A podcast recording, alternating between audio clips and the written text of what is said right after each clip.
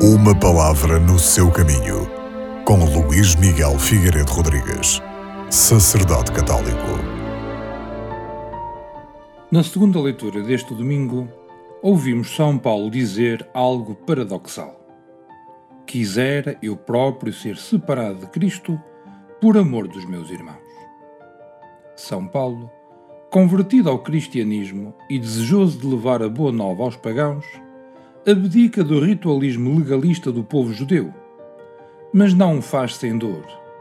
E sim, em tudo o resto, mantém-se solidário com os seus irmãos de raça, e por ele prontifica-se a tudo, a sofrer tudo, e mostra que pagãos e judeus todos são chamados à salvação. Quando esta carta foi escrita, tinha decorrido quase 30 anos após a morte e ressurreição de Jesus. Durante esse tempo, São Paulo procurou de todas as formas anunciar Jesus Cristo aos seus irmãos israelitas, mas não conseguiu nenhum resultado. Antes, pelo contrário, exasperou e sofreu. Na leitura deste dia, ele então mostra que está disposto a ser excomungado e separado de Cristo se isso pudesse servir para recuperar os judeus. Trata-se, obviamente, de um exagero de linguagem, que mostra, porém, como São Paulo sofre com esta situação.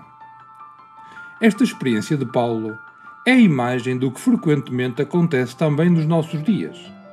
Quem de nós não se sente profundamente triste ao ver que alguns membros da própria família, ou amigos mais queridos, ou a namorada, ou o próprio marido não querem nada com Cristo, com o Evangelho, com a vida cristã.